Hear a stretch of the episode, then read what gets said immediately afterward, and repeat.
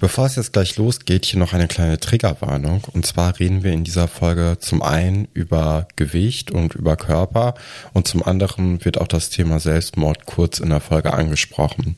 Wenn ihr lieber nicht über diese Themen etwas hören möchtet, dann äh, raten wir euch einfach, diese Folge auszusetzen und nächste Woche wieder reinzuhören, beziehungsweise übernächste Woche, weil nächste Woche Katrin und ich die Folge ausfallen lassen werden. Trotzdem noch viel Spaß mit der Folge.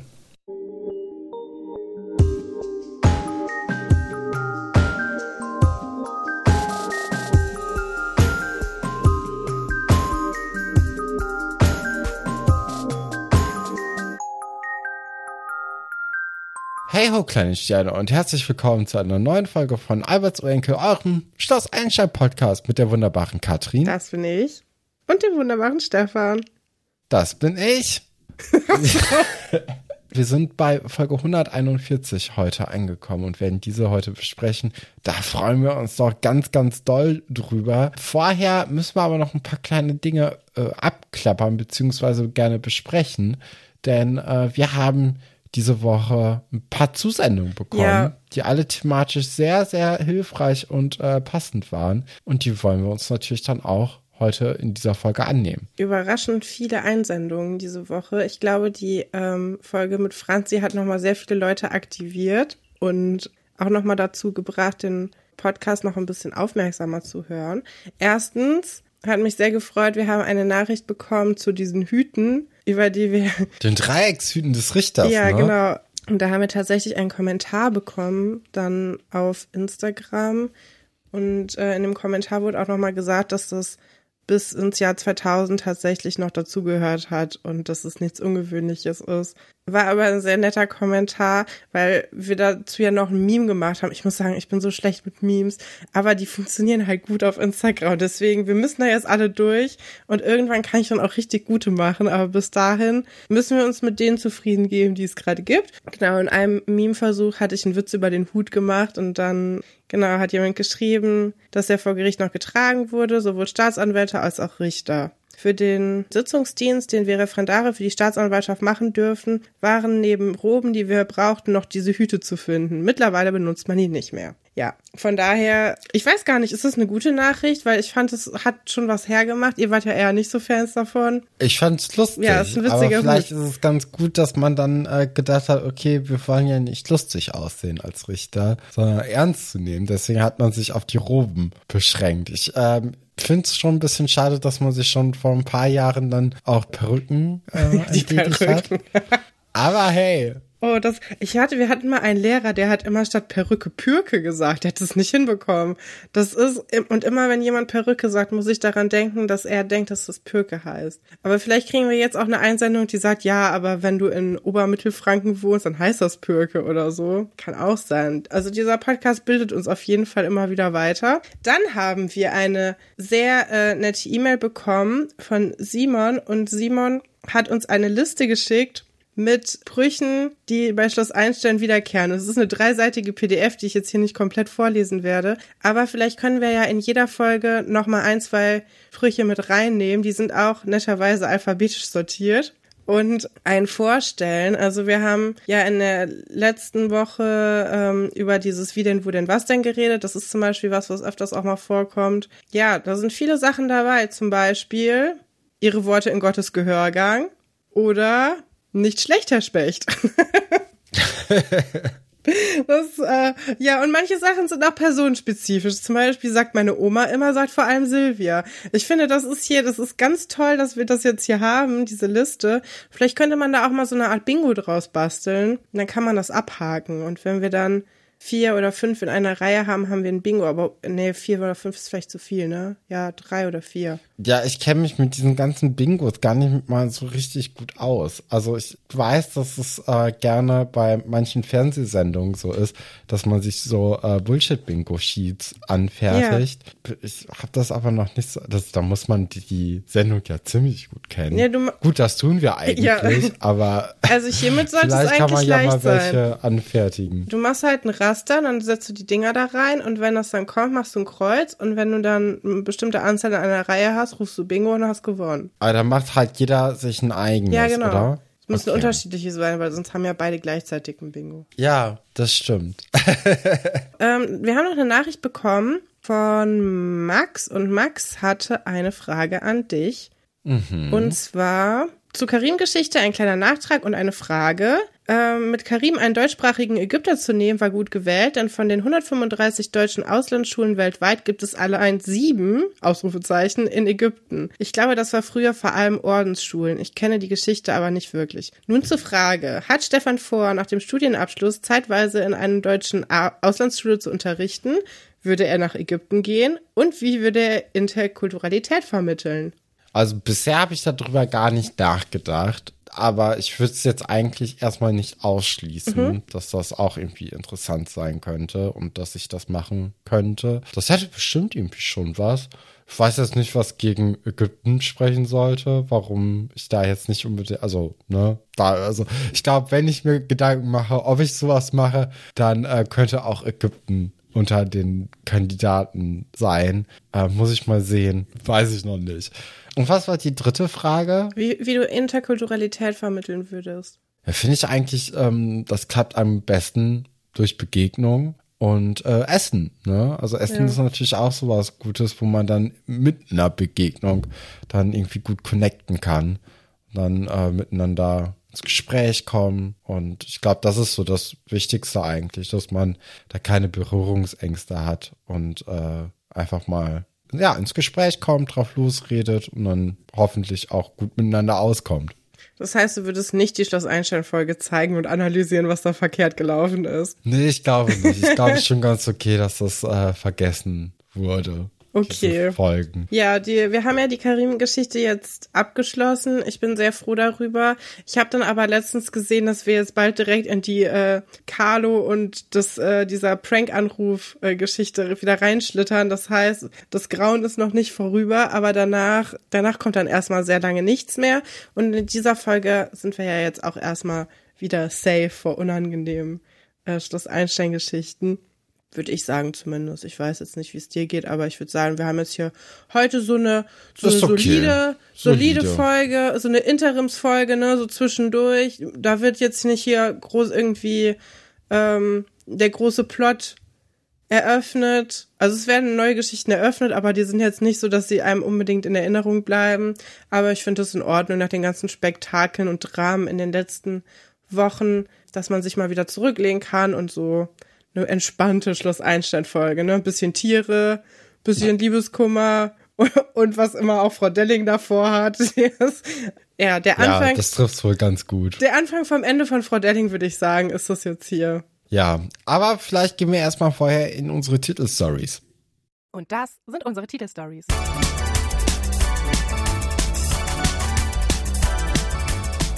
Gestern sah er noch ihr Gesicht, doch ihre Liebe sah er nicht. Einstein nach dem Genuss eines Fliegenpilzes. Und zu guter Letzt Vorhang auf für Mr. Knips. Wahnsinn.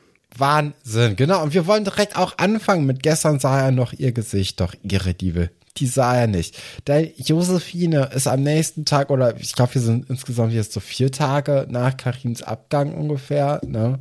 Josephine ist heartbroken. Also da, da läuft ja nichts. Die ist ja nachts wach, äh, bis, bis früh morgens. Man sieht hier, wir sind in ihrem Zimmer, das irgendwie ganz anders ist als was sonst. ist mit dem Zimmer los? Also erstmal hatten wir, nein, erstmal muss ich den Witz machen, dass doch was läuft, nämlich ihre Tränen, ihre Wange herunter. Ähm, und ja, und wir, wir hatten ja die, den großen Zimmerstreit, wo dann ein Etagenbett gebaut wurde, eigens für Josephine und Elisabeth, weil sie ja in dem äh, Katharina Börner Zimmer eigentlich gesessen haben. Und jetzt, nur ein paar Folgen später, gibt es plötzlich ein vollkommen neues Zweierzimmer, wo ich jetzt auch sagen würde, ich gar nicht so richtig weiß, wessen Grundriss das ist, weil es ist auch nicht das Fischkutter äh, Kutter Jungszimmer, sondern es ist eine vollkommen neue neue Art von äh, Zimmer. Ja, ich glaube, das ist das gleiche Zimmer wie ähm, das, was ähm, äh, wie das Headquarter, nur aus einer anderen Perspektive. Ah, okay. Also, dass man da, wo eigentlich dieser Schrank nochmal so ein bisschen so Sichtschutz ist, Ja. da ist jetzt einfach der Schrank weg. Okay. Dann ist es einfach das Zimmer und dann wird aber das andere Bett, also das von Elisabeth, so an den Kopf von jo Josephines Bett. Das. Elisabeth. Ja.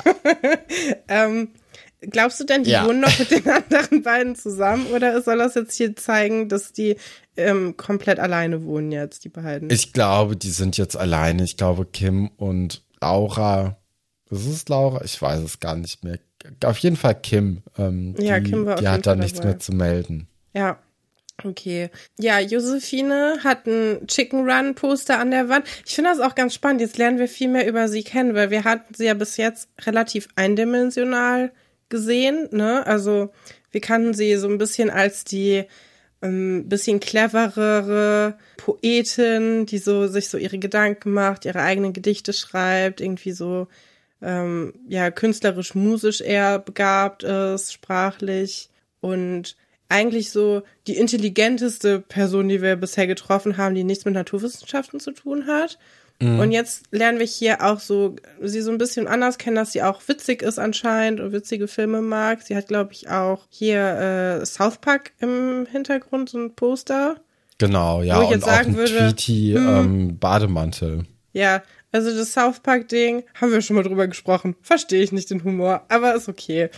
Ja, und Josephine sitzt ganz früh morgens heulend im Bett und knüllt Papier. Also ich glaube, es ist eine Mischung aus Taschentüchern und, und einem Heft, wo sie, oder einem Buch, wo sie ihr Gedicht versucht zu schreiben und ihre Worte irgendwie. Ja, schon die Kreativität äh, melken, ne, aus Ja. dem Schmerz heraus.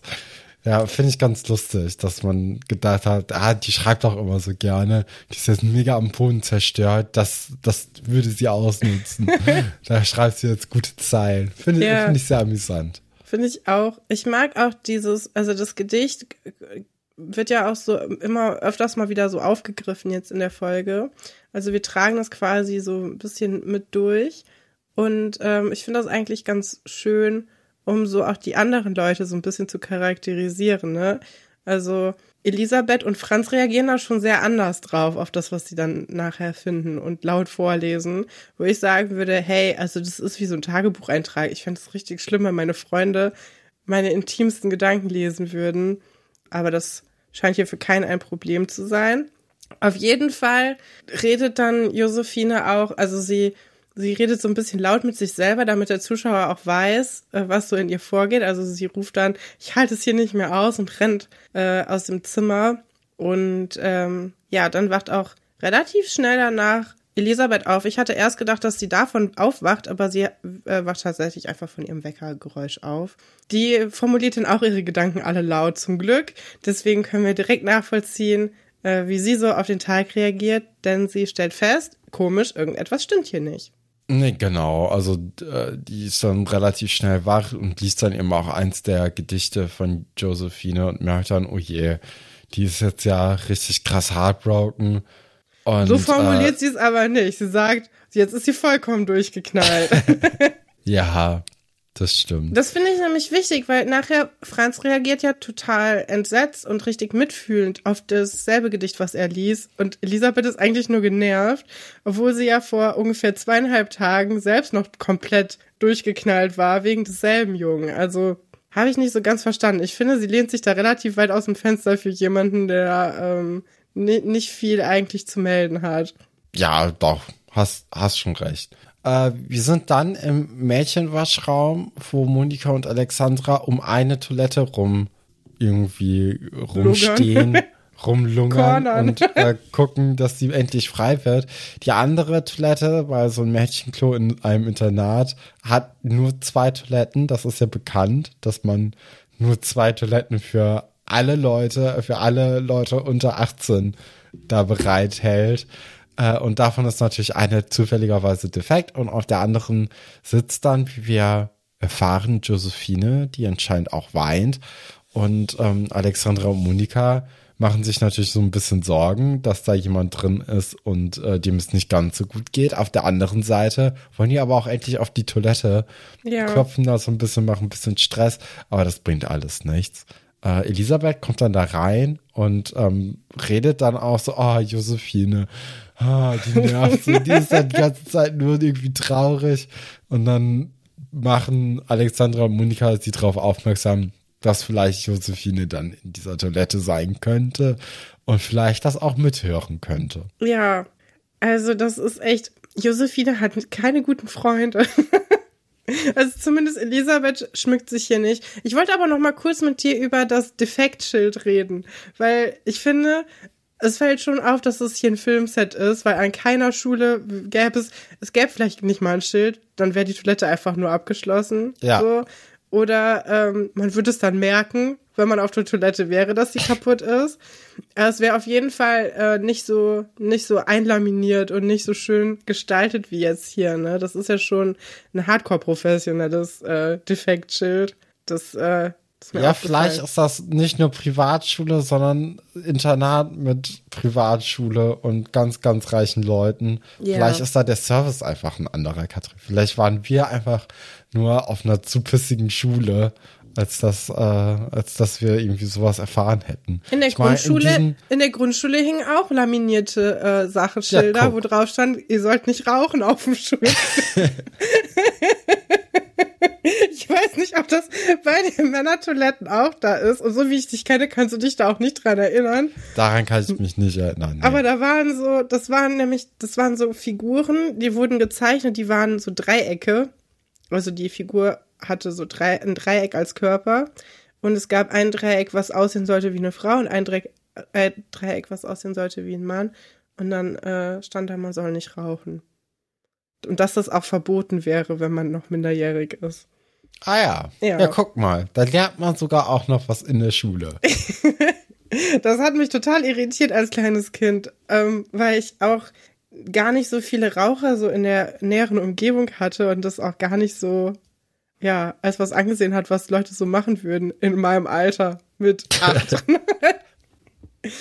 Tja, ja, aber äh, die äh, hier auf Schloss Einstein, da ticken die Uhren nun mal doch ein ja, bisschen da raucht anders. keiner. Oh, das hätte ich aber cool gefunden. Ich finde, das wäre auch so eine Drogengeschichte gewesen, die man bei Schloss Einstein-Seelitz hätte erzählen können, dass jemand heimlich raucht. Weil das ist jetzt noch nicht so, weißt du, das ist noch nicht Feli, die irgendwie irgendwelche Amphetamine schluckt, sondern ähm, das wäre noch auf so einem Level gewesen, wo man sagen könnte, ja, hier Bildungsauftrag, ähm, Teerlunge, aber haben wir nicht, haben wir nicht mitbekommen. Stimmt. Ja. Das wäre nämlich cool gewesen. Dann hätte man so eine Innenansicht von der Toilette und wie dann da jemand so, wie es so qualmt aus der Toilette raus. Ja, und jemand holt einen Feuerlöscher, weil er Angst hat, dass es brennt. Ja, oder so. genau. Ja, hätte ich Ja. super gefunden. Hätte ich man, mir auch. man weiß sofort, was, wie Schloss Einstein das erzählt hätte. Obwohl man, also obwohl es ja diese Geschichte nicht gibt, ne? Und Nee. obwohl das ja auch total unlogisch wäre eigentlich, so zu handeln mit einem Feuerlöscher. Aber kann man sich direkt bei Schloss Einstein gut vorstellen. Mit wem hättest du die Geschichte denn erzählt? Naja, momentan hätte man es mit Vera ziemlich gut machen können. Die ist nun mal jetzt aber auch weg. Das ist ein bisschen schade. Ja, schlechtes Timing. Aber ja, Schloss Einstein ist doch dann auch immer in so Momenten, dass, ähm, dass die dann die Leute nehmen, denen es gerade eh so eher sehr schlecht Ja. geht. Weil man braucht ja immer einen Grund, warum sie das jetzt machen. Das stimmt. Und einfach nur, naja, man ist jugendlich und man möchte das mal ausprobieren und keine Ahnung was. Das ist keine gute Begründung. Deswegen muss man schon gucken, dass bei, ähm, dass bei Schloss Einstein eben gerade Leute irgendwie eine schwierige Zeit durchmachen. Deswegen hätte ich das mir gut bei Josephine gerade vorstellen können. Ja. Aber äh, ich glaube auch bei äh, der Halbschwester von äh, Valentin wäre das eine gute Sache. Valentin sowieso. Annika. Ja, Annika hätte das ziemlich gut machen können. Ich sehe auch Ähm, an Claire. Weil an Claire ist An, so ein ja, Nebencharakter, die aber so richtig Main Character Energy hat. Und das hätte ich als coole Geschichte gefunden für sie. ja, auch, die hat ja auch die ganze Zeit diesen Modefimmel. Ja. Ne? Und genau, man hätte dann machen können, so, ah, sie raucht, um abzunehmen. Ja, oh Gott. Stimmt. Ja, Als oder halt. Manuela, ne? Manuela als die Rebellin in der, Ja. äh, in der Staffel hätte ich auch gut gefunden. Oder Conny, ne? Die, die Ja. hat ja schon auch mit Abnehmpillen oder so es, äh, versucht. Ich Ja. finde krass, dass man gesagt hat, ja, Abnehmpillen, das machen wir. Ja, Vielleicht das was ein bisschen Leute abstrakter ist als äh, Rauchen. Ja, Vielleicht hat bringt- man ja. da nicht so einen nahen Zugang zu. das stimmt. Ja, ich weiß auch nicht. Naja, Oder auch interessant, ne, dass wir direkt auch von einem Mädchen ausgehen. Und weil ich kenne Ja, eigentlich Valentin auch. mehr ne? Jungs. Ja, aber das, ja, Die war, aber geraucht die Jungen haben in in, äh, in, die Jungen in Schloss Einstein, die haben halt nichts, ne, wo, wo man irgendwie ansetzen könnte. Die waren ja alle wirklich so harmlos. Es war ja eine Überraschung, dass überhaupt Sven Koslowski wusste, dass man Alkohol trinkt. Also das ist ja, äh, ja. Was ist mit Kai? Ich finde Kai ist so. Oder Moritz. Nee, die sind alle auch zu harmlos. Also ich finde, im Dorf hätte das noch gut bei eigentlich jedem gepasst. Ja, Otto. Ja, aber dann braucht man es auch nicht im Dorf erzählen. Also das ist ja so eine Geschichte, die keinen interessiert. Man möchte ja die Auswirkung äh, auf dem Internat erfahren. Deswegen geht das nicht. Also ja, und dann, dann kriegt Herr, Herr Dr. Wolfert so einen Anfall, wie das in seinem Institut dann passieren könnte, dass es so in die Binsen geht. Und dann riecht Romeo, er irgendwas. könnte natürlich gut rauchen, ne? Aber Dann vielleicht riecht- auch wegen des, des Drucks im Showbiz, dass er da ganz, ganz dünn sein muss und deswegen fängt er an mit dem Rauchen. Die Klamotten riechen dann so und dann riecht Herr, Herr Dr. Wolfert, geht dann an einem so vorbei im, im Flur und riecht dann so, geht dann so mit der Nase hinterher und Ja. sagt so, hey. ja, genau, weil das, das Kind, was erwischt wird, das wird schon vorher erwischt, aber wird dann von Nadja gedeckt, so, und wird gesagt, ja, wir, ähm, wir entwöhnen dir jetzt das Rauchen, aber wir müssen das ja nicht den Lehrern erzählen. Und dann fällt es aber Herr Dr. Wolfert im Flur auf. Ja, ich guck noch mal ganz kurz, was es noch für Jungen gab, weil das, das kann es ja nicht sein. Hendrik, der alte Seebär, Mann mit einer Pfeife im Mund, den, nochmal den Geschmack von zu Hause probieren.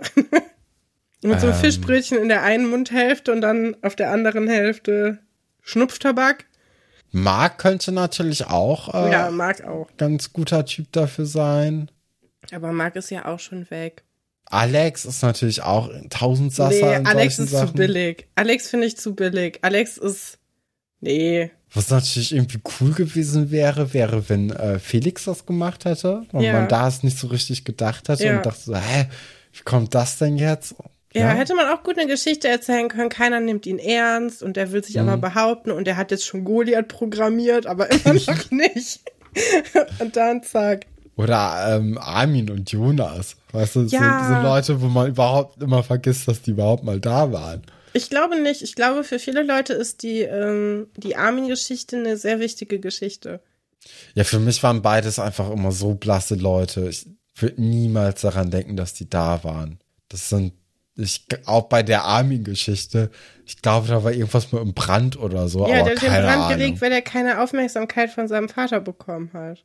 Ja, mit dem Rauchen hätte er es vielleicht geschafft. Naja, äh, machen wir es hier erstmal an dieser, äh, an diesem Punkt Schluss und äh, widmen uns wieder Josephine.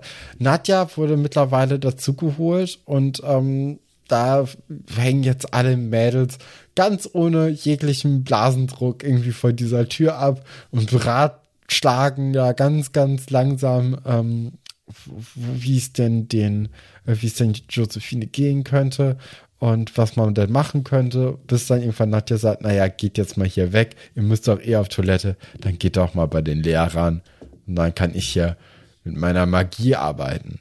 Ja, auch ähm, eher unwahrscheinlich, dass sie einfach so aufs Lehrerklo gehen können. Ich glaube, ich schätze Schloss Einstein so ein, dass sie da einen speziellen Schlüssel für haben. Aber das soll uns jetzt nicht hier weiter kümmern. Ja, dann ist es wieder die, äh, die typische Nadja Magic, ne? Sie ist einfühlsam wie eh und je. Sie ist ein bisschen genervt, dass sie jetzt ihren Job machen muss. Also sie steht da und fängt eigentlich direkt an, super ungeduldig zu sein und zu sagen so, ja, ich zähle jetzt bis drei und dann bist du draußen, weil das ist ja ein bisschen affig, dass du jetzt dich hier im Klo eingeschlossen hast. Und ich so dachte, oh Mann, Klar. also mir tut Josephine schon ein bisschen leid. Erst äh, lästert quasi Elisabeth einfach über sie, was auch nicht mehr aufgegriffen wird, ne, dass sie das quasi gehört haben könnte. Und jetzt kommt Nadja auch mit so Empathie wie ein äh, Stück Papier und ich weiß es nicht. Ja, das ist schon alles hier ein bisschen schade, ne, Aber das da soll- dir umgegangen wird. Ja, ich glaube, das sind so Techniken, die hat sich Nadja dann bei dem äh, schwer erziehbaren Kinderheim ähm, aufgeschnappt und Ach quasi stimmt, so ein die hat bisschen ja schon mal vorher irgendwo gearbeitet. Ja, ja, wo sie dann so cool mit den Kindern war und dann so gesagt hat, ja, nee, man muss anders an die rangehen. Ähm, Mit Druck. Und unter Druck entstehen Diamanten. ja, naja, aber es funktioniert ja nicht. Josephine kommt ja raus und sieht sehr verheult aus. Da haben die auf jeden Fall gute Arbeit geleistet. Also sowohl Josephine selber als auch, ähm, beziehungsweise Sarah Blaskewitz, ne? Und dann aber auch so Kostüm und Ausstattung. Also sie sieht schon fertig aus. Ja, kleiner Fun Fact, ähm, man hat Sarah Blaskewitz in Wirklichkeit das Herz gebrochen, damit sie sich da ein bisschen mehr, nein, oh nein. weiß ich nicht. ja, das war jetzt Acting. hier nur ein kleiner Scherz. Ähm, das wurde jetzt hoffentlich nicht gemacht. Aber es geht auch noch weiter mit den Erziehungsmaßnahmen von Nadja. Und zwar, nachdem man gesagt hat, hier wasche erstmal das Gesicht, das hilft eigentlich immer, was es auch tut, finde ich. Ja. Ist nicht so stark, aber Duschen es macht den ersten, ne? Es macht den ersten Schritt. Nee, äh, Nadja sagt hier, ich schreibe dich mal für die erste Stunde frei. Ich gehe mal zu Frau Galwitz. Zur zweiten kannst du dann ja wieder hingehen zur Schule. Aber jetzt ruh dich erstmal ganz kurz aus und ich rede mal mit Frau Galwitz eben, damit es schon mal ein bisschen besser geht. Und dadurch erleben wir jetzt äh, Nadja im Lehrerzimmer und besonders Frau Galwitz merkt relativ schnell, dass da irgendwie was nicht ganz ja, koscher weil ist. weil sie da ist. sie arbeiten ja, Frau Kunze. Ja.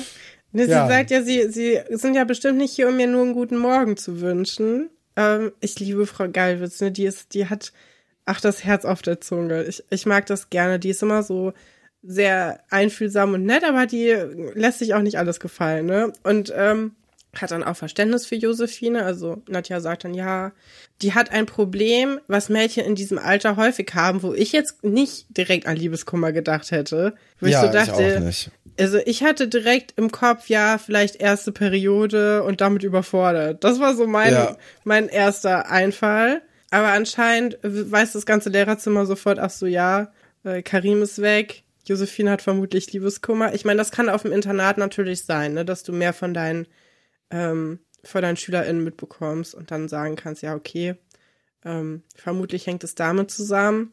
Aber ja, fand ich schon wild guess, direkt zu wissen, ja, ach so, es ist Liebeskummer. Dann ist natürlich Herr Dr. Wolfert auch wieder empört, ne, auch wie eh und je und sagt so, also, in meinem Unterricht darf die aber nicht fehlen. Und die fangen doch jetzt nicht hier an auf diesem Institut, dass die Schüler einfach schwänzen dürfen, nur weil sie Liebeskummer haben. Das war lächerlich. Und Frau Geibitz scheint da aber so ein bisschen mehr Empathie und Verständnis für zu haben und sagt, na, lieber Kollege, das ist ja auch mein Unterricht, dem sie fernbleiben wird, also kann ich das auch alleine entscheiden. Und dann passiert was ganz Merkwürdiges, denn sie duzt ihr Kollegium. Also Frau Dellings Vorschlag von letztens, mhm. alle Leute zu duzen, hat hier irgendwie Früchte getragen und sie sagt, meine Herren, wart ihr eigentlich nie unglücklich verliebt? Wirft sie einfach so ja, in den Raum. Ja. Äh, fand ich eine ganz, fand ich ganz lustig, wie sie es auch gesagt hat oder ja. wie sie die Frage dann in den Raum gestellt hat. Das war wirklich, ich, ich hatte das Gefühl, das kommt wirklich so aus dem tiefsten Inneren. So. Ja. Weil die, äh, sowohl Herr Dr. Stolberg als auch Herr Dr. Wolfert, die monieren das ja schon sehr, sehr stark, dass jetzt hier einfach dem Unterricht ferngeblieben wird. Und ähm, ja, die einzige Person mit Empathie scheint ja wirklich hier nur Frau Galve zu sein, die da sagt, Leute, sagt mal, was ist denn bei euch los? Und äh, dann erfahren wir so ein bisschen, wie die sich verhalten, wenn sie eben Liebeskummer gehabt haben.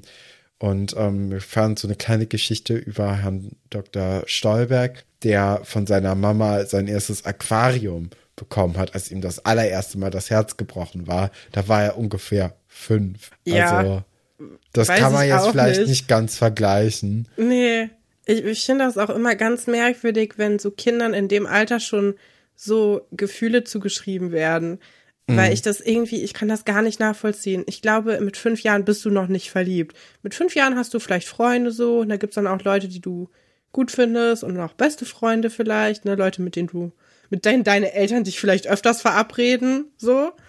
Ich glaube nicht, dass er da schon wirklich, also das hat nichts mit Josephines Zustand von nee, jetzt zu tun. Also bin ich mir ziemlich sagen. sicher. Aber ich finde es ganz süß, dass die Fische eine Ablenkung von seinem Liebesleben waren. Weil ich glaube, das ist immer noch so. Ich glaube, auch seitdem. Ähm, Jedes Mal, wenn ihr das Herz gebrochen bekommt, Fisch. kriegt er einen Fisch. Jetzt hat er 28 Copies. Ja. Die, äh, ja, als die, die, die Mutter von Pascal da war, Cruella, da äh, ja, oder hat er, Merten. Ja, hat er auch viel, viel am Aquarium abgehangen. Ich glaube, das, Ja. das hat was damit zu tun. Ich glaube, das, äh, das ist deren Verbindung. Ja, das kann sehr gut sein, da hast du vielleicht recht. Ich finde auch, hast du das gehört, dass Herr Dr. Stolberg einfach Franz die Kanaille sagt zu dem Typen, der ihm seine Freundin mit fünf Jahren geklaut hat? Was, was ist eine Kanaille? Das ist ein Schimpfwort. Ich weiß es gar nicht. Ich, äh, ich kann das mal hier nachgucken. Das ist bestimmt nichts Gutes. Vermutlich auch was, was man nicht, nicht sagen würde. Abwertend. Schurkisch angesehen wird. Ja, jemand, der als böse schurkisch angesehen hat. Bei sowas habe ich immer das, äh, die Befürchtung, dass es irgendwas ganz Schlimmes ist. Nee. Im Deutschen ist die kollektive Bedeutung noch wenig bekannt. Naja. Ist aus dem Französischen raus. Geht auf Hund zurück. Also ein bisschen Franz der Hund. Das finde ich ist okay. Das kann man sagen. Ja, wir sind dann beim Mittagessen und während Franz, äh, der echte, also Bartels, nicht die Kanaille, ähm, Sebastian und Elisabeth miteinander Spaghetti essen, hat sich Nadja gedacht, ach, die Josephine, die nehme ich mal heute unter meine Fuchtel. Und äh, wir essen mal zusammen, Josephine. Wir beide, Nadja, du und ich, zick, zack, mampfen, mampfen. Was war das Aber-? Aber Josephine hat eigentlich gar keine große Lust auf äh, Essen und Nadja bringt ihr beziehungsweise sich selbst erstmal so ein Tablett ähm, mit Spaghetti, aber auch einer Suppe und einem Nachtisch äh, und einem Joghurt. Also relativ viel und vor allem natürlich dieser wunderbare Pudding, der lacht einen an. Deswegen Ja. finde ich schon sehr hart, dass Nadja sagt, hier, du kannst die Suppe und den Joghurt essen. Ich kümmere mich um den Pudding und die Spaghetti. Also, wo man denkt, ah, das, eigentlich hat sie sich schon das Bessere genommen. Find in beiden auch. Kategorien. Ja, äh, ja vielleicht ist das ein Grund, warum ähm, Josephine daraufhin sehr wütend wird und den Löffel irgendwie in die Suppe wirft, wodurch Nadja dann äh, auch eigentlich auch gar nicht so wirklich äh, was abbekommt. Ja, aber sie springt so auf, man- als wenn. Ja, genau. Ne? Das ist anscheinend Josephines neuer Signature-Move, irgendwie mit ähm, ihrem Essen oder mit dem Geschirr, das irgendwie auf Leute zu werfen. Das hatten wir ja letztens schon mit der, der Szene, wo dann Karim fragt, wo Elisabeth ist und sie wirft einfach die Tasse runter. Und jetzt wirft sie die Suppe auf, auf Nadja. Wobei ich sagen muss, also Suppe als Aufmunterungsessen finde ich auch schwierig. Äh, aber Suppe als Essen, wenn man eigentlich nichts essen will, finde ich eigentlich ganz gut. Das habe ich schon verstanden. Ich glaube nur, es wäre für Josephine irgendwie. Ich verstehe gar nicht, wieso sie mit Nadja essen muss. Also es gab ja keinen Nadja Streit. möchte schon ne? so ein bisschen gucken, dass sie was isst eben. Ja, aber es gab ja Das- noch keinen Streit mit ihrer Freundesgruppe eigentlich. Und deswegen Nö, dachte genau. ich so, ähm, es wirkt aber so irgendwie in dieser Szene. Und dann hätte man doch Josephine das Essen auch einfach ins Zimmer bringen können, wenn man die schon von der Gruppe separiert. Ja, ja, aber vielleicht ist das nur extra Wurst zu viel. Ach so. Ja, wahrscheinlich will man das auch nicht, ne? Dass, äh, wenn du einen Haufen Kinder, minderjähriger Kinder hast, die dann alle irgendwie Essen mit nach ins Zimmer reinnehmen dürfen, ist wahrscheinlich Ja. nicht so gewollt. Ich habe mal über einer Mensa gearbeitet, also mein Büro war über der Mensa und man durfte natürlich nicht das Essen aus der Mensa mit rausnehmen. Habe ich dann aber trotzdem gemacht, weil ich da keine Lust drauf hatte.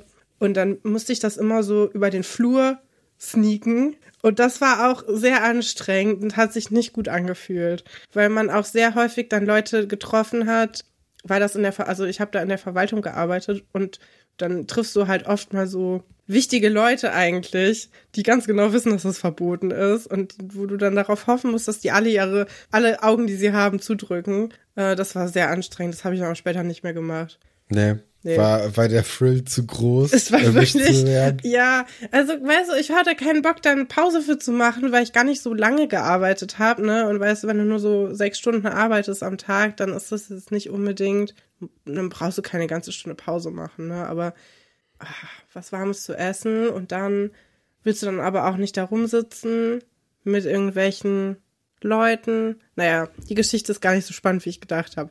Ja, Josephine ist dann in ihrem Zimmer wieder und Na, noch eine kleine Sache bei der Suppe und zwar ähm, mit Suppe muss man echt aufpassen. Also äh, es gibt Leute, die ich kenne, die haben sich aus Versehen mit Suppe ganz, ganz starke Verbrennungen zugezogen.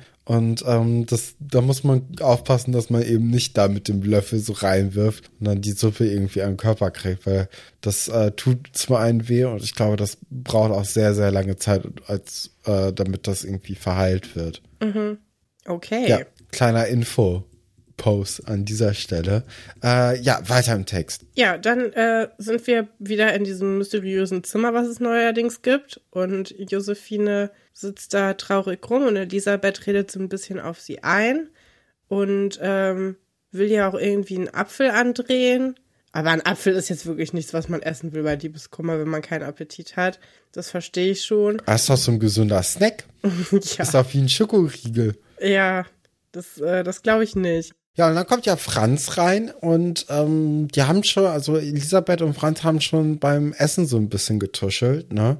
Und äh, Franz kommt jetzt aber mit einer Pizza rein, einer frisch belegten, wo ich aber auch sagen muss, wir sehen ja jetzt gleich, wie die Pizza aussieht. Und an Josephines Stelle hätte ich vielleicht sogar ähnlich reagiert. Nein. Weil das ist schon, also da sind Erbsen und Möhren drauf, Katrin, hast du das gesehen? ja, aber das ist das so eine ist typische. Schon, also, ich glaube, das ist, das ist hier ein Hilfeschrei, aber von Franz. Also wer auf die Idee kommt, zu sagen, ey, ich habe hier eine super, weil die Pizza sieht an sich ja eigentlich ganz gut aus. Ne? Ja. Aber wer dann gesagt, ey, Josephine wird es mögen, wenn ich da Erbsen und Möhren drauf tue und keine Ahnung, was da noch irgendwie an ekligem Zeug drauf ist. Ich glaube, da kann man schon mal wütend werden das auch mit gutem Recht. Das ist also für die Vitamine. Erbsen und Möhren. Ich, ich glaube, es sagt das ist ja wirklich, ist ja grauenvoll, ist das.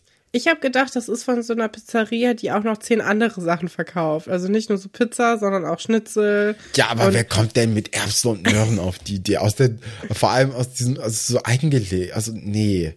Ich habe schon mal eine Pizza, also ich esse ja nur Pizza Hawaii. Das ist auch ganz furchtbare Eigenschaft von mir. Aber ich, ich esse ja sehr gerne Pizza Hawaii. Und ich habe auch schon mal Pizza Hawaii gegessen, wo äh, Pfirsiche und Schinkenwurst drauf waren. Ja, aber ich glaube, bei Erbsen und Möhren würdest du auch sagen, nein, danke. Und das macht Josephine auch. Die zieht hier eine Grenze und das kommt zurecht. Ja, aber sie wirft ja auch im Grunde die Pizza schon wieder, also schon wieder das Ding auf die Person, die ihr das, der ihr das geben wollte. Und das finde ich sehr sehr traurig, weil man merkt richtig, dass Franz sich Mühe gegeben hat. Und mhm. Josephine rennt dann ja auch schon wieder ähm, aus dem Zimmer raus und Franz hat dann wieder Gelegenheit, das Gedicht von Josephine zu lesen. Ja, wie eben schon gesagt, ihm tut das halt total leid und er ist sehr einfühlsam. Und man hat das Gefühl, man soll hier das Gefühl bekommen, dass er sich in Josephine verliebt. Der Grund dafür ist nicht so ganz ersichtlich, weil sie benimmt sich wirklich ein bisschen schwierig und anstrengend, ne, gerade.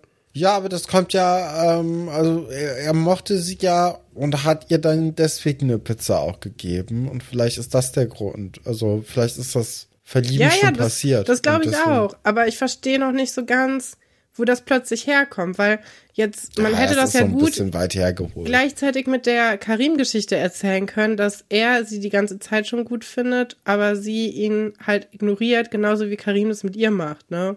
Mhm. Das, das ist eine verpasste Chance. Die hat man, man hat einfach mit dieser Franz-Geschichte gewartet, bis das Karim-Ding vorbei ist und dachte, jetzt ist ein guter Zeitpunkt dafür, dass das er plötzlich Gefühle zeigt. Ich finde, das hätte man auch gut. Man hätte dieses Dreieck, was es zwischen Elisabeth, Sebastian und Karim gegeben hat, hätte man auflösen können, weil die Geschichte hat ja wirklich keinen von uns gefallen und dann hätte man einfach das Dreieck Franz, Josephine und Karim aufmachen können. Dann wäre es auch nicht so schwierig gewesen von der Erzählung her. Und man hätte sagen können, so ja, das ist manchmal so, dass Leute Leute gut finden und bei die finden jemand anders gut. So hätte ich eine gute Geschichte gefunden. Ja, hätte man machen können. Ja. Ja, äh, Franz ist auf jeden Fall immer noch äh, ziemlich am Boden zerstört, als er dann dieses Gedicht vorliest und er man hat so ein bisschen das Gefühl, der fühlt auch den Schmerz, den Josephine in seine, in ihre Zeilen äh, geflossen hat, den, den kann sie da raus oder kann er da rauslesen. Ähm, in der Schülerbar äh, spielen dann Franz, Elisabeth und Sebastian irgendetwas, als Nadja hereinkommt. Und ähm, die sagt, ey, ich weiß jetzt gar nicht, wo Josephine ist. So, habt ihr denn eine Ahnung, mhm. wo sie sein könnte? Und alle so, nee, keine Ahnung. Und ist eigentlich schon kurz davor, dass alle ins Bett müssen. Und äh, da kommt Franz auf eine geniale Idee und sagt, oh, vielleicht ist sie ja noch draußen. Ich gehe sie suchen. Sagt Nadja, sie soll nicht abschließen. Und dann geht er an den See und äh, zufälligerweise auch, ich glaube, im Schloss Einstein Wiki steht, dass es der gleiche Baum ist, an dem auch äh, Margarete irgendwann ja, ist. Das also, ist der, der letzte, der letzte Strohhalmbaum. Da, da hängt man, wenn man wirklich gar nichts mehr äh, ja, wissen will von allen anderen, die im Schloss rumhängen. Ja, das finde ich aber ganz süß, dass sie gesagt haben, das ist, das ist für die ganz schwierigen Fälle. Die gehen immer zu dem Baum hin. Ja, und äh, Franz sagt dann auch so, ey, spring nicht weil er irgendwie denkt, dass Josephine jetzt ins Wasser geht. Und dann sagt sie, nö, ich, ich spring nicht, ich, ich fliege, ich fliege. Und man, dann muss man so auf die Idee kommen, ah, okay, sie möchte jetzt also nach Ägypten fliegen. Ja. ja. Ob das ihre Probleme lösen wird? Ich glaube nicht, weil, also sie hat ja Karim erst vor zwei Tagen gesehen. Und wenn sie jetzt da hinfliegt für eine Woche und dann wiederkommt, dann ist das Problem immer noch genauso. Ich verstehe ja. nicht, was sie damit erreichen möchte. Ja, und zumal das mit Karim, das war ja wirklich ein laues Düftchen an Liebe. Ja. Das hat ja jetzt nicht irgendwie auf Gegenseitigkeit beruht oder so. Das ist einfach nur ein bisschen traurig. Das ist aber auch wirklich schlimm, ne? Weil er hat ja wirklich nichts entgegengebracht. Also das Einzige, wo man so ein bisschen gemerkt hat, dass er sie auch ein bisschen mag, ist, dass er ihr dieses Armband, diesen Armreifen geschenkt hat. Ja, wobei man da auch eher das Gefühl hatte, finde ich, dass es so ein Pflichtgefühl war. Ja. Und es war ja nicht mal selbst überreicht, sondern, oh, Elisabeth, kannst du das bitte weiter? Ja, aber das liegt ja daran, dass sie bei dem Schwimmwettbewerb war. Das konnte er nicht machen. Ja, Wie hätte ja. er das machen sollen? Tja.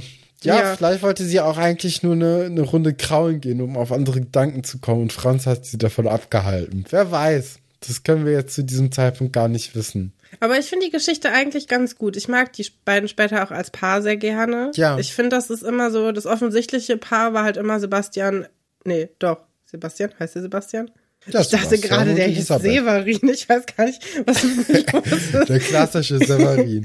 äh, Sebastian und Elisabeth. Aber eigentlich finde ich, das cutere Paar sind eigentlich immer Josephine und Franz gewesen, weil Franz auch so süß ist.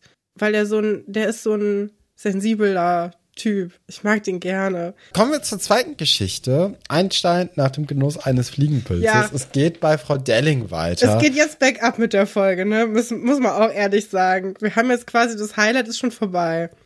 Ja, aber. Obwohl die Geschichte gleich mit dem Papagei finde ich eigentlich auch ganz gut. Aber das, was jetzt kommt, ist wirklich. Ja, man hat sich nämlich gedacht, ey, wir mussten doch vor drei, vier Monaten extra für äh, diese eine Geschichte dieses komisches Drahtmännchen irgendwie basteln. Passiert damit noch was? Das hat man ja, sich gedacht. Genau, die haben gedacht, so, kann das, bra braucht es noch jemand? Müssen, können wir das jetzt, können wir das jetzt wegschmeißen oder wolltet ihr damit noch was machen? Und das hat den Autoren dann quasi die nochmal beflügelt. Ne? Also die Geschichte, diesen Dialog, den wir jetzt gleich haben mit Herr Pasulke, der sich davon was abgeknipst hat, den gab es dann auch in Wirklichkeit. Und dann hat man das so dann verwurstelt. Wetten? Ich glaube auch, ja. Also Herr Pasulke ist nämlich jetzt bei Frau Derling im Atelier und sagt hier bei dieser, bei dieser Kaninchendrahtfigur, ähm, wie sieht's denn da aus? Also ist das noch irgendwie aktuell oder kann ich mir davon vielleicht ein kleines Stückchen abschneiden, weil ich bräuchte das jetzt eigentlich, um ein Geschenk zu basteln da drauf. Und äh, dann stellt sich aber heraus, dass er das schon einfach gemacht hat und jetzt erstmal so im Nachhinein nochmal nachgefragt hat, ob das denn so rechtens war. Und äh, dementsprechend ist auch Frau Delling so ein bisschen eingesäuert. Davon. Ja, sie sagt, ah, da fehlt ja schon ein Stück. Und dann ruft sie, das ist Vandalismus. Ja, weiß ich jetzt, also doch, ist ein bisschen unglücklich, ne? Ja, ist auch einfach, also das, das ist, eine, ist halt so ein Konflikt, der vorhersehbar war. Ja, ne? sie ist schon im Recht, finde ich. Also Herr Pasulke ist da schon im Unrecht, egal wie sympathisch wir wen finden. Aber du kannst nicht einfach irgendwas da abzwacken machen. und dann so tun, als ob das voll okay gewesen wäre. Und ähm, er will ja auch irgendwie einen Knoblauchhalter damit basteln, wo ich so dachte, ich weiß was ist das nicht für genau, was das sein soll. Ja. was soll das sein? Ich meine, ich kenne mich gut aus mit schlechten selbstgebastelten Sachen, aber so, also unter das Niveau sind wir noch nie gegangen. Ich finde aber interessant, dass Frau Delling, als sie fragt, ja, soll ich ihrem Freund, für den sie das Geburtstagsgeschenk haben wollen, was malen? Das schlägt mhm. sie ja noch selber vor, ne? Ich glaube, das war so eine Art Kommissionsarbeit ja. mäßiges Ding. Ich dachte, die wollte da noch eine Mark raushauen. Das glaube ich auch. Und dann ist sie aber total empört, als sie dann plötzlich denkt, dass sie ihm was basteln sollte. wo ich so dachte, naja, also so groß ist der Unterschied jetzt nicht, ob du dem jetzt eine Skulptur machst oder ob du dem was malst. Aber für Frau Delling irgendwie ist das eine ein Affront, das andere nicht. Mm, ja, ich glaube, bei dem Basteln ist halt was anderes als eine Skulptur äh, schaffen. Ja, basteln ist auch so ein negativer Bastel, Begriff. ja, ne? basteln ist halt sowas, wo ich mir gut vorstellen könnte, dass da so kreative Leute eher mal so zusammenzucken und sagen, nein, ich bastel nicht, ich gestalte oder ja, ich erschaffe oder so. Ich bastel nicht. Basteln, das machen Kindergartenkinder. Ja, naja, auf jeden Fall fängt dann Frau, aber das inspiriert Frau Delling, ne, die jetzt ja Genau. plötzlich diese Skulptur wieder braucht für einen äh, Skulpturenwettbewerb. Und ähm, eigentlich ist das was Gutes, dass das jetzt hier passiert ist. Und sie ist dann ganz beflügelt und versucht dann, das irgendwie neu zu imaginieren, äh, wie sie da diese, diese Figur darstellt. Und ist ja vielleicht auch nicht so schlecht, weil ich würde jetzt sagen, mit der Skulptur, die sie da jetzt bisher hat, hätte sie vermutlich nicht gewonnen. Nee, glaube ich auch. Ja, und als sie dann so weiter rumschnibbelt an dem guten alten Einstein, kommen dann irgendwann die drei Kinder, Max, äh, Thekla und Luisa rein, die ihre Kartoffeldrucke abgeben wollen. Ja, das ist auch was gebasteltes, auf jeden Fall. Das Ja. kriegt irgendein, irgendein glückliches Elternteil dann zu Weihnachten geschenkt. So hier, das habe ich für dich gemacht. Guck mal, hier, diesen Stern habe ich ganz alleine geschnitzt.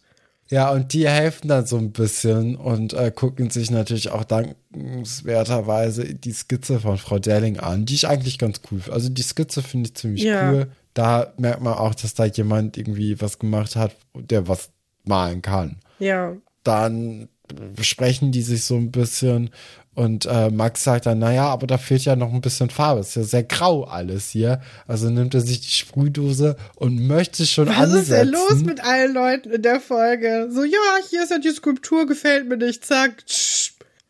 Auch das ein bisschen übergriffig, aber wenigstens kann da äh, Frau Delling noch irgendwie einschreien und sagen, naja, so nicht. Das klappt eh nicht so richtig gut mit so Draht, den kann man nicht so gut ansprühen, da bleibt ja die Farbe auch gar nicht so gut haften. Aber hätte, also kann man ja schon, ne? Also Ja, ja, an den Sachen, es die jetzt grau sind, hätte ich auch schöner gefunden als das, was jetzt passiert, weil ich finde es wirklich, es, es sieht nicht besser aus, das, was Nee. jetzt passiert. Also äh, Frau Delling versucht dann ja auch so ein bisschen Wissen zu vermitteln und erklärt uns dann, was Dadaismus ist, nämlich, dass man den Zufall entscheiden lässt, was passiert, wo ich jetzt nicht so richtig mitgehen würde, dass das Dadaismus ist, aber naja, für hier wird's reichen.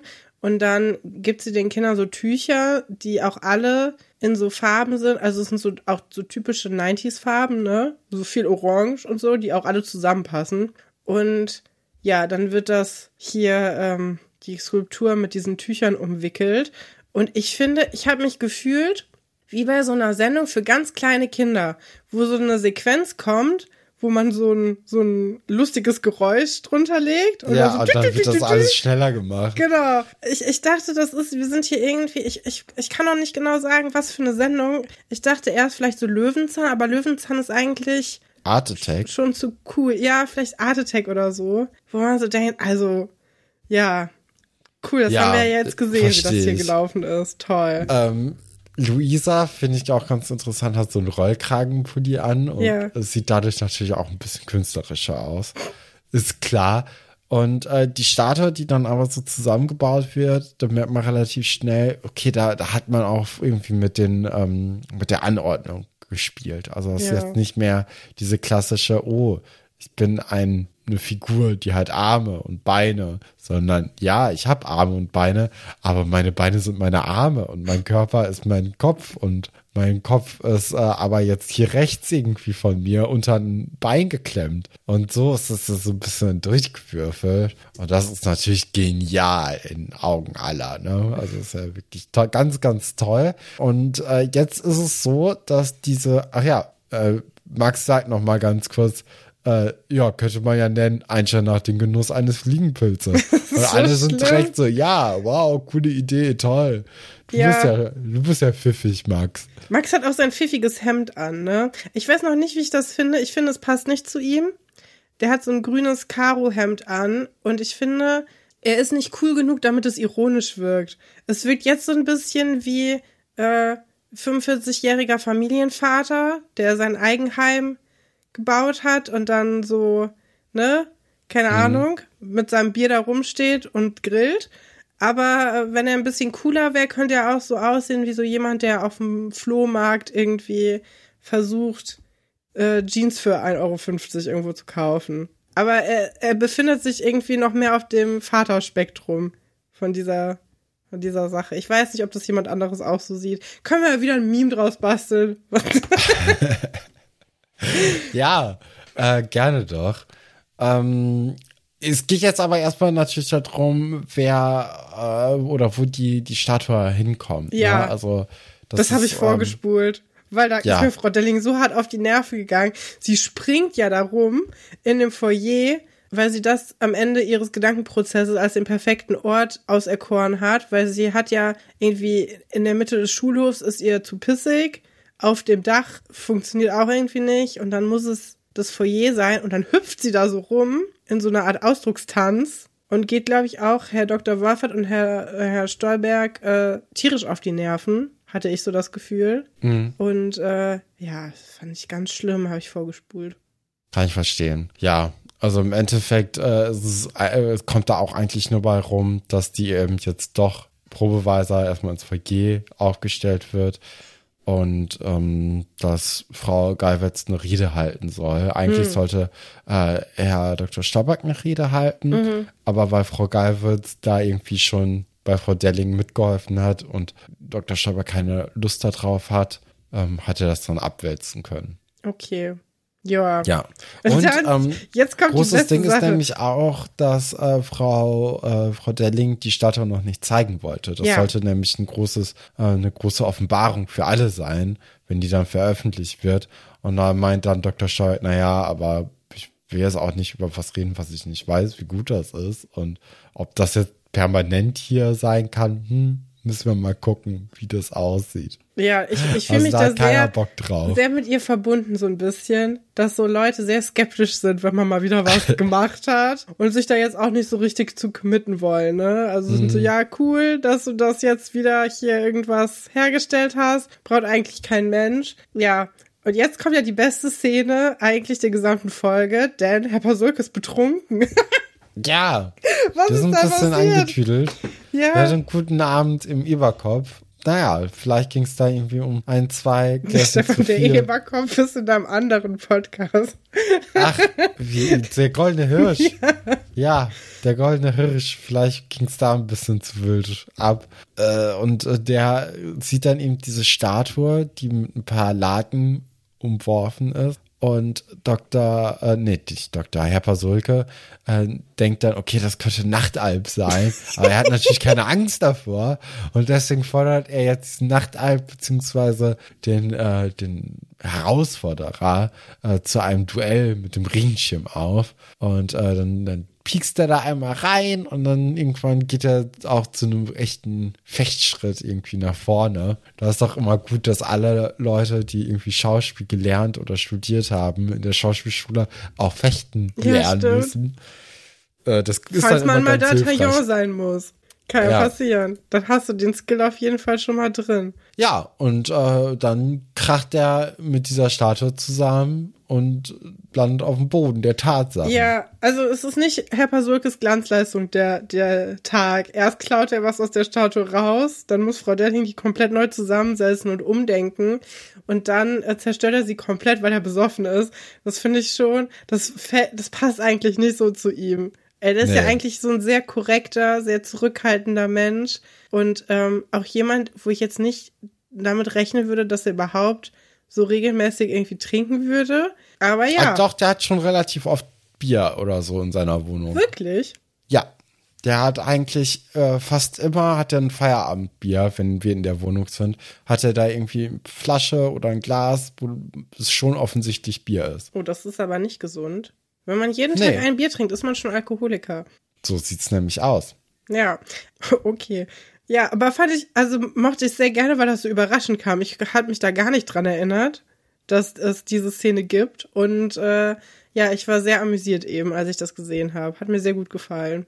Ja, fand ich auch ganz lustig. Also das ist auch so unerwartet einfach, ne? Deswegen ist das ja äh, dann doch ganz geckig. Auch, Ja, weil Herr Pasulke nicht gesagt hat, oh, ich gehe heute Abend noch etwas trinken, Sondern er es einfach getan Er hat hat. es einfach getan, anders als in der nächsten Geschichte nämlich, in der wir sehr umständlich mitbekommen, warum Johannes ein Fenster öffnet in seinem Kinderzimmer. das ist nämlich ein, ein wichtiger Punkt, dass, äh, dass das Fenster offen ist und das konnte man nicht einfach so darstellen, sondern das musste man erst lange hinführen.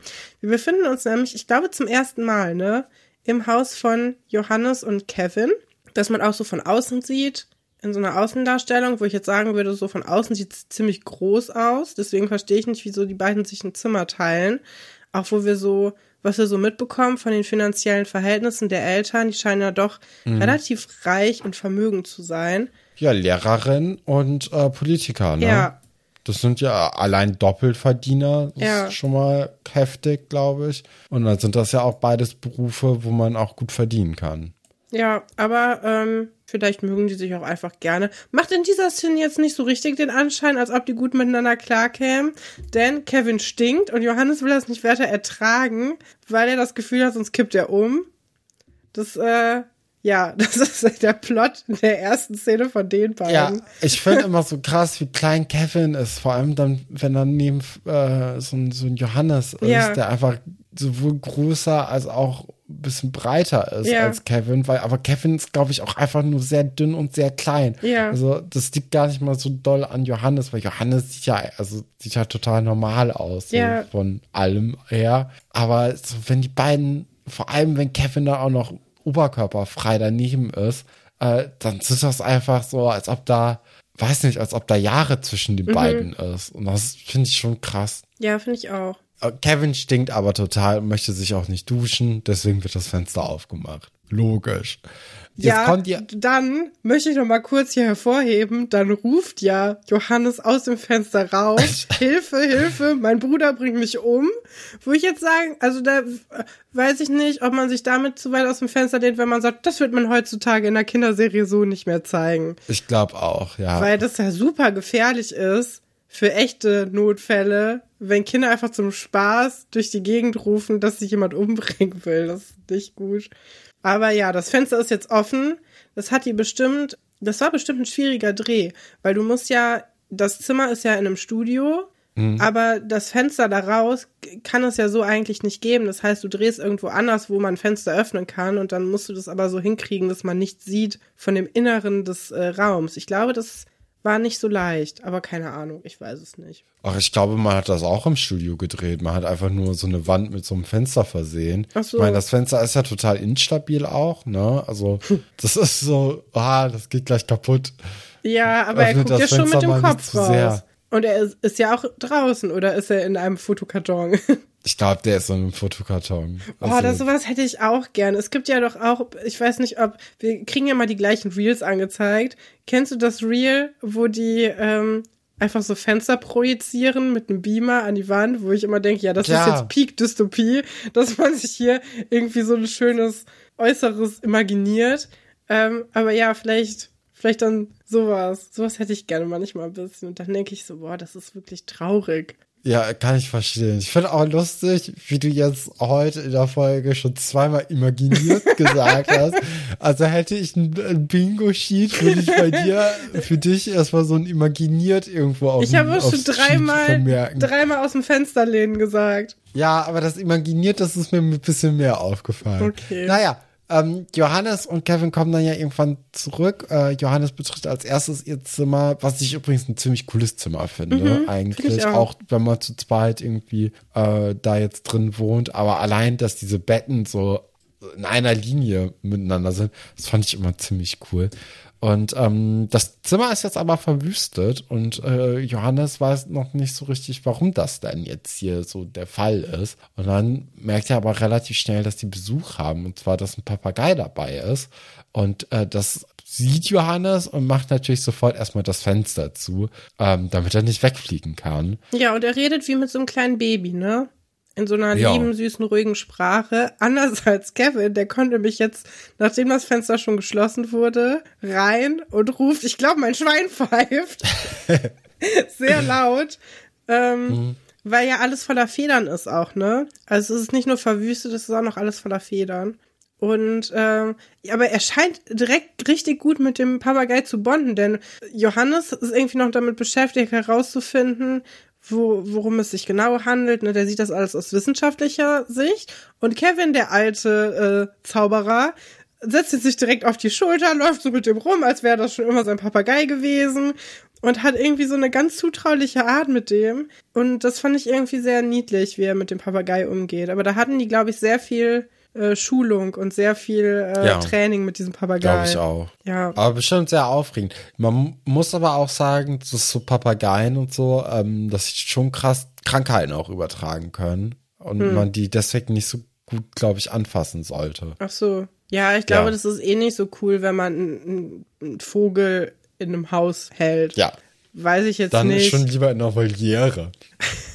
Ja, auch eine Frage, wo haben die denn jetzt gleich den Vogelkäfig her, den es dann plötzlich gibt? ja, auf Weil dem das, Dachboden. Das, da haben die doch noch so ein altes Teil rumstehen. Ja, aber warum? Ja, das ist eine andere Frage. Hab die sind ja auch ja. gerade erst umgezogen, ne? Dass man dann sagt, ach komm, wir nehmen das Ding, das brauchen wir bestimmt noch. Wir nehmen das mal mit. Das kommt noch mit auf den Wagen. Das ist schon ein bisschen unrealistisch, aber na gut.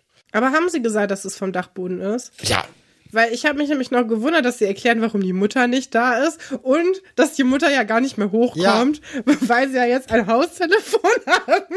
So äh, super umständlich erklärt, warum sie jetzt keine Schauspielerin haben, die die Mutter spielt. Und weil ich da habe nämlich dann auch noch gedacht, dass sie das mit dem Vogelkäfig nicht erklären. Und dann fand ich das auf der einen Seite sehr viel Erklärung und auf der anderen Seite ein bisschen wenig. Aber wenn du sagst, sie haben das andere auch irgendwie um Ecken erklären können, bin ich ja beruhigt. Ja, ja das ging schon. Sie macht dann ein Foto von äh, dem Papagei, um dann nämlich im Internet mal zu gucken, ob es denn davon irgendwie was äh, gibt in der Nähe oder so, oder ob da im Internet jemand äh, ge geguckt hat, ob es, äh, ob ein Papagei irgendwie entflohen ist.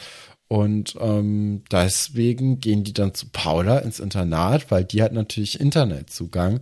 Das haben die beiden nämlich nicht. Die haben zwar einen Computer in ihrem Zimmer, aber keinen Internetzugang. Mhm. Ja, finde ich aber auch irgendwie realistisch, dass es noch nicht ja. überall angekommen genau. ist. Und ja, Paula sowieso eigentlich ein gern gesehener Gast. Ich würde wirklich, mich interessiert wirklich, was sie in ihrer Klausur geschrieben hat.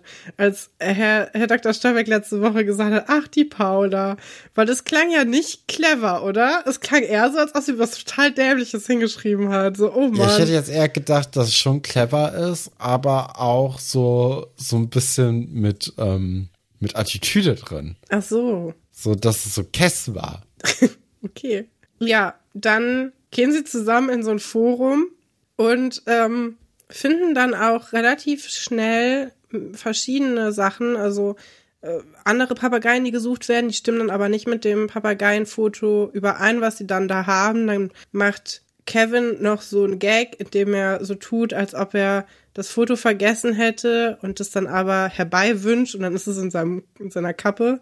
Weil Johannes auch schon sauer wird, ne? Wenn man so ein bisschen diese Geschwisterdynamik hat, so, ja, ich bin der Gewissenhafte und ich bin ein bisschen ja. so der Hiopai. Und dann kann aber äh, Kevin doch das Foto äh, vorweisen.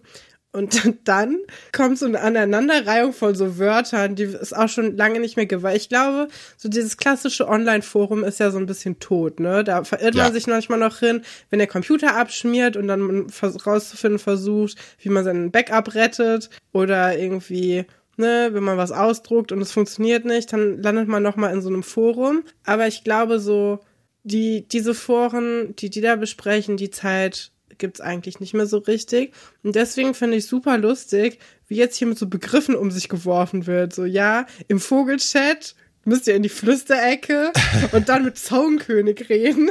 Wo ich so dachte, mhm. Okay, also. Aber das waren doch immer so die, die Sachen von Schloss Einstein und dem Internet, die man schon immer alt empfunden hat, ja, oder? Ja, das stimmt. Weil, also, wir sind zwar schon ein bisschen länger im Internet unterwegs, aber diese ganze Forum- und Chatforen-Sache, die hatten wir eigentlich nie so richtig gemacht. Und deswegen ja. ist das alles schon so ein bisschen komisch. Ich wurde ja in der ersten Klasse gefragt, ob ich Knuddels hätte, mhm. ähm, was ich nicht hatte. Und ja, es gab ja nachher die Schülervorzeit, hatten wir ja auch beide nicht. Aber da gibt es auch so absurde Wörter, die dann Leute einfach so sich entgegengeworfen haben. So, ja, der hat mich gegruschelt oder so, ist schon so ein bisschen.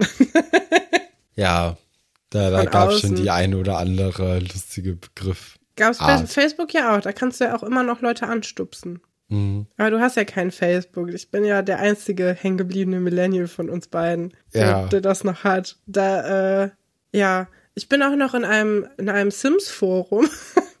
Und das liebe ich. Das ist ein Sims 2 Forum.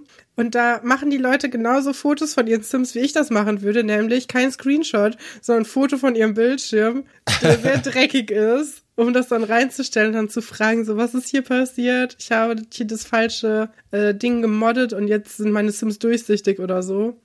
Finde ich ganz toll. Ja.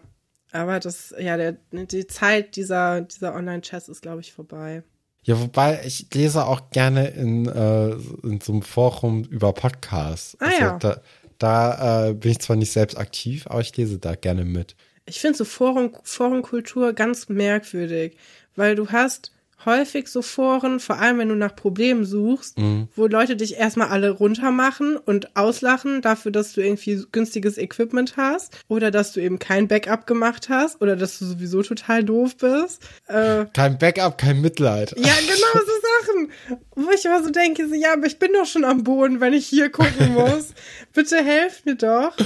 Ja, und dann aber wiederum so Sachen, wo dann Leute ihr ganzes Leben preisgeben. Ich weiß noch damals, als Vinted noch Kre äh, Kleiderkreise war, gab es da auch so einen Vinted-Chat, Ja. wo auch einige Leute uns gefunden haben, weil das in der Podcast da erwähnt wurde. Und da gab es dann auch so teilweise so Beiträge, das lief dann über 100 Seiten, wo du dich dann so weiterklicken musstest, wo sich Leute einfach unterhalten haben. Und jeder konnte das nachlesen, auch ohne Vinted-Account und so. Und da ging es um alles Mögliche. Da hatten Leute Insider und so. Das ging über Jahre hinweg. Das finde ich schon, finde ich schon krass. Das ist irgendwie. Ja, hat- ist schon eine andere Magie irgendwie. Ich ne? liebe das. Ich finde das ganz toll. Ich wünschte, das, äh, das Internet wäre mehr so. Und stattdessen, ja, weiß ich nicht. Aber wahrscheinlich gibt's diese Orte auch noch. Ich, ich, es kommt auch immer ein bisschen drauf an. Wenn man so auf Reddit oder so zum Beispiel unterwegs ist, kommt es ja auch sehr auf den Channel an, den man gerade abonniert hat. Ob die Leute Ja. jetzt super nett zueinander sind, wie zum Beispiel im Ted Lasso Reddit, oder super anstrengend, so wie in sehr vielen anderen äh, Reddit-Foren. Ja, aber vielleicht, äh, aber auf jeden Fall, Vogelchat war ich jetzt noch nie. Du wahrscheinlich auch nicht. Nee, noch nicht. Ähm, aber äh, da kommt dann auch äh, relativ schnell die Frage natürlich nach dem Finderlohn auf. Ja, vor allem Und, von äh, Kevin, ne? Genau, Der hat das Geld auch schon Kevin, fest verplant im Kopf. Kevin riecht nämlich das Geld. Er Ja. kann ja auch sonst nicht mehr so viel anderes riechen, ne? wegen des Körpergeruchs von ihm. Und ähm, dann steht da, oh, 1000 Mark ungefähr. Und dann wirft äh, Paula aber noch was anderes in den Ring. Und zwar, naja, wie sieht's denn aus mit so einem Ring? Mit so einer Erkennungsmarke Mhm. von diesen Papageien? Weil äh, die braucht anscheinend so ein Vogel. Und äh, Johannes merkt dann aber ziemlich schnell an, dass Mr. Knips, also Kevin, der das Foto gemacht hat, vergessen hat, äh, die, diesen Ring mit abzuf oder die Beine mit abzufotografieren. Und dadurch haben wir jetzt ein kleines Problemchen. Ja, denn ähm, wir können jetzt nicht so richtig herausfinden, ob dieser Vogelchat-Typ ein Betrüger ist oder nicht. Ne? Das wird sich aber dann auch noch in der nächsten Geschichte so ein bisschen rauskristallisieren, dass man da irgendwie nicht so richtig, also das hätte schon viel Aufschluss gegeben. Das ist wie so eine Hundemarke, dass du dann weißt, wo kommt der Hund her, wem gehört der. Und dass, wenn jemand irgendwie sagt, ja, hier, ich suche meinen Papagei, und äh, das ist die Nummer auf dem ähm, auf dem Ring, dann könnte man das halt besser zuordnen. So ist es jetzt alles so ein bisschen vage, ne? Das wird dann das Problem sein. Ja, ist auch das gleiche wie wenn dein Fahrrad geklaut ist. Wenn du sagst, ja, das ist mein Fahrrad, dann kannst du das auch nicht nachweisen, außer du hast die Rahmennummer von deinem Fahrrad.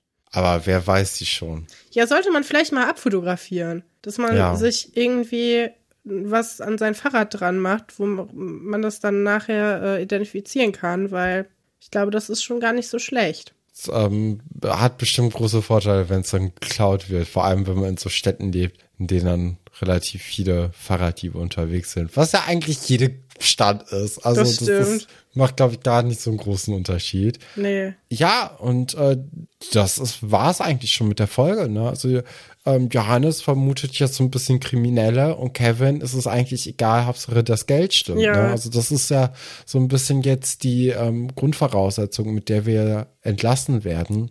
Der Und, Dollars äh, in den Augen. Ja. Der wird sich auch immer der Ich meine, so bei Rollschuh 1000 kaufen. Mark, ne, Ja, kann man das auch schon verstehen. verstehe ich auch. Vor allem, wenn du nichts dafür machen musstest, außer dein Fenster zuzumachen. Also das ist ja schon eigentlich relativ wenig Aufwand. Ja. Aber wir wissen ja auch, Johannes hat ja ein großes Herz und der ist ja so ein bisschen der Gewissenhafte auch. Und ähm, ja, der wird das bestimmt nicht, nicht einfach so, äh, ich, ich, nee, sagen wir es mal anders, ich habe so ein bisschen Sorge, dass es diesen Finderlohn am Ende nicht geben wird. Das ist so meine Vermutung, dass das, ja, das Gute wird das siegen. sehe ich auch, dass, dass er da sagt, so, ach nee, Ja, lassen Sie mal stecken. ja. Ich hab, und ähm, wenn man schon mal so ein bisschen guckt, was in der nächsten Folge passiert, dann können wir ja eigentlich schon verraten, dass wir da Doro kennenlernen werden. Oder in der übernächsten Folge. In einer der nächsten Folgen. Endlich. Und das ist ja eine deiner Favoritenrollen, ne? Der Doro mochte ich immer ganz gerne. Ja. Da freue ich mich doch drauf. Und dann ist der Hackfleisch-Skandal ja auch im Grunde schon in, in greifbarer Ja, Nähe. ich glaube, der Hackfleisch-Skandal, der hat jetzt auch, äh, mh, der, der war vielleicht nicht ganz so gut, wie ich ihn immer dargestellt habe. Mit dem wir jetzt den besprochen haben, raus. ist der Glanz weg. ist halt eine Geschichte, an die ich mich immer ziemlich gut erinnern konnte. Ne? ja, Vielleicht war es das einfach. Vielleicht macht das für mich eine gute Geschichte aus. ja, mit dem äh, Zahnstochertest. Ach, das war doch lustig. Ja, ähm, dann freuen wir uns aber, dass ihr uns zugehört habt diese Woche und äh, hoffen, ihr hattet genauso viel Spaß wie wir darüber zu reden, wie ihr beim Hören. Wie sieht's denn mit der nächsten Woche aus? Da gibt's keine Folge, oder? Nee, genau. Nächste Woche machen wir noch mal kurz äh, Pause. Da haben wir gerade keine Zeit für. Da machen wir einen Betriebsausflug, würde ich sagen. Betriebsau ja, äh, Teambuilding-Maßnahme Ja. nochmal. Wir müssen nochmal eine Teambuilding-Maßnahme machen. In äh, der letzten Zeit hat es anscheinend hier voll, äh, gekracht, deswegen muss jetzt hier viel das Team gestärkt werden. ist natürlich ein kleiner Scherz. Da hat jetzt nichts gekracht. Nee, wir sind im wir Urlaub. Genau, wir würden, wir wollen ein bisschen ausspannen und ich denke, wenn wir dann äh, wieder aus dem Urlaub kommen, haben wir dann noch einiges zu berichten, was den äh, Podcast bestimmt auch aufwerten wird. Ja, nichtsdestotrotz jetzt erstmal eine Woche Pause. Vielleicht legt ihr auch die Füße hoch. Gibt ja auch viele andere Podcasts, die man hören kann. Äh, zum Beispiel den von äh, Philipp Gerstner und Daniel Wachowia können wir ja vielleicht auch noch mal empfehlen. Die haben nämlich mit Anne gesprochen, die ja auch schon bei uns im Podcast war, Anne-Sophie Strauß, die die äh, Franziska gespielt hat. Und ähm, ja, vielleicht ist das ja eine gute Überbrückung für die Genau. Zwischenzeit. Der Podcast heißt übrigens Die Kids von heute. Ah ja, stimmt. okay, bis dann. Tschüss.